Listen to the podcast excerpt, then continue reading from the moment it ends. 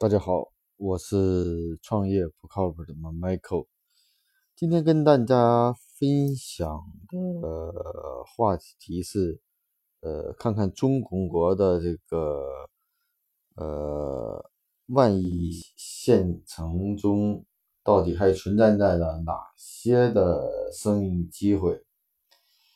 那我们知道，现在创业，大家往往瞄准的都是这个所谓的北上广一线城市、二线城市，但是在中国的这个大片的三四线甚至下沉的一些县镇级，到底存在哪些的商业机会呢？中国呢，我们拿几组数据来说明啊。中国到底有多少个城市、多少个县城、多少乡镇、多少村？我估计可能很多人并没有明确的知道。那我们可以概括一下说，中国大约有三百多个城市，两千八百五十六个县，四万一千六百五十八个乡镇。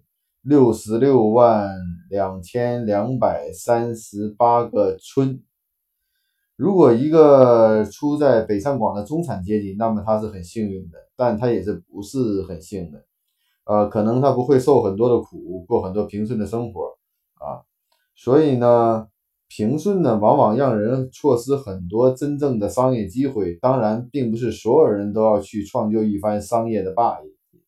所以，在中国，除了一线、新一线、二线，中国还有大量的处于呃边缘的丛林社会、雪原社会等等。那在这些市场外，有大量的机会。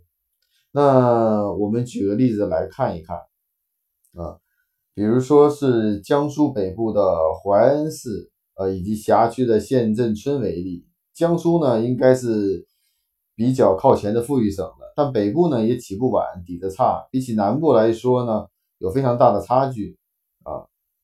所以说呢，我们可以看看当地的人是怎么生活的。比如说，在淮安金湖县的这个足浴店，存在这个捏脚的小哥，来自于四川的农村，他的生活是什么情况呢？八四年生的，二十多岁结了婚。每个月挣了五千块钱，寄三千块钱给孩子和老人。每天的生活呢，就是捏脚，睡在店里，晚上去吃个十几元的夜宵。他不看今日头条，他说社会上大多数跟他没什么关系。他喜欢看逆袭类的小说，所以呢，一年在手机上买小说就要花费三千多元啊。所以呢，他图于的生活是非常安稳的、平静的，并没有说自己要呃发展到什么程度啊。和在县城里的出租司机交流，你也会发现，原来的司机呢，从淮安到南京跑几个活的话，就会有六七千，现在已经降到了四千多。由于存在了顺风车、拼车等类的啊，而火锅店的小妹呢，底薪两千到三千不等，包吃住。买手机呢，一定要买送流量的，而且一个要送几十 G 的，什么优酷啊、腾讯呐，都是免流量那种。他们用的口红就是拼多多上五块钱买的。而这个口红在拼多多上一个月的销量是数十万支以上，所以可以看到他们的这个生活就是一种社会的旁观者，为了活而活，并不是说我要成为世界的主角。所以呢，可以看看到在县城中人们的需求是什么样的。那县城中是不是都这样呢？县城中当然了，也有一些过得非常条件不错的。但是基本的生意和肥差都掌握在有权势的人手里，是很难去切入的。县城的大多数门店做了很多年的生意的固定客户也是这么多，做了五到十年扩张也就无所谓增加几个麻将桌和福利彩票而已啊。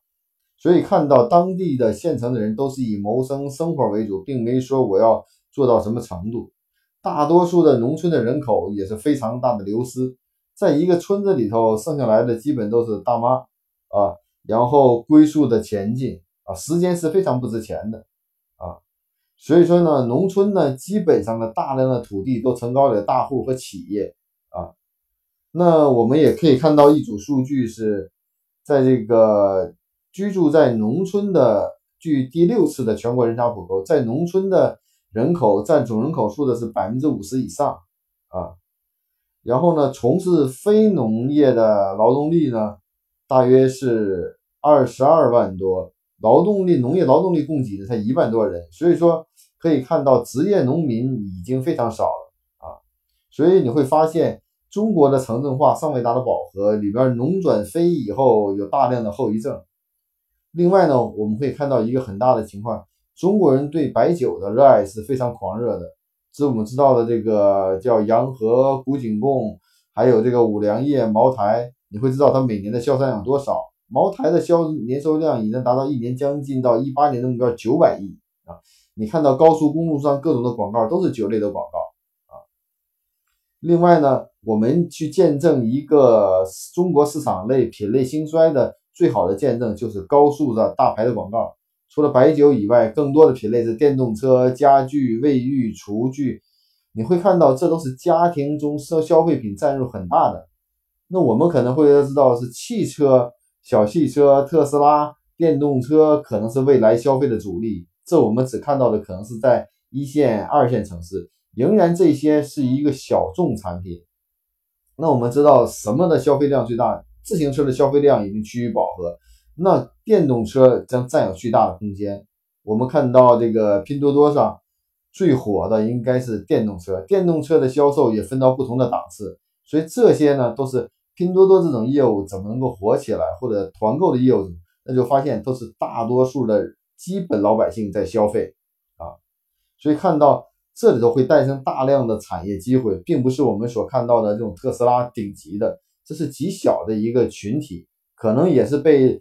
这个马斯克的人格魅力所征服啊，所以说你看到电动车有五千的、两千的、五千到八百的就不太一样啊。另外呢，我们知道 vivo 和 OPPO 这是非常成功的案例，可能大家熟知所知的是小米，但是我们到县城去看看，遍地都是 vivo 和 OPPO 的广告，甚至在印度都遍满了 vivo 和 OPPO 的广告所以它地面渠道的组织能力，这是一种短期无法复制的能力。对吧？啊，所以这也是可以看到有大量的机会和存在啊。另外呢，我们知道各种地区的这种呃，就是仿制品、山寨品。那我们看到很多山寨品，举个例子，像 New Balance 这种品牌，在各种城镇的仿制品就非常非常非常多。这可能成为各种县级城市和县乡里头最主要的消费品。中国有很多一些品牌，比如说像海澜之家。等等品牌可能在一些一二线城市，大家觉得很 low 的品牌，但是在这些城市里却是一个高端品牌。可能每个老百姓觉得一年买两套衣服就已经非常不错了。还有酒店行业，一般带有国际、时代、皇家，这都是县里的高档酒店，并不是说我们所说的什么看到的汉庭啊，或者知名的呃一些希尔顿的品牌，对吧？这些地方一定是金碧辉煌、自带洗浴中心，对吧？商旅呢，不一定是五星酒店到机场的线路，可能到县城也是一个不错的生意。那我们知道，像尚客优这种中小品牌的私人小旅馆，已经成为了中国第四大的酒店集团。所以，通过以上的这种情况的分析呢，其实给大家带来一些启示，就是当我们发现大家都在逐鹿中原的时候，可能在各地的这种县镇级存在大量的机会。所以说有一句话说，欲得天下，必先与泥土为伴，啊，这也就是说，星星之火可以燎原。广大的农村市场和县城的市场有大量的开发，我们每天只局限于这种周边的人的消费能力，并没有泛看到一些未开发的市场。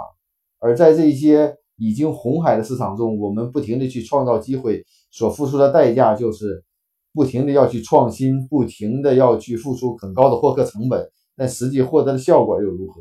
所以呢，我觉得现在更多的有一些深层次的创业机会，真的要求去创业者走下去，甚至能够走进去，也许我们会发现更多的好的商业机会。谢谢大家。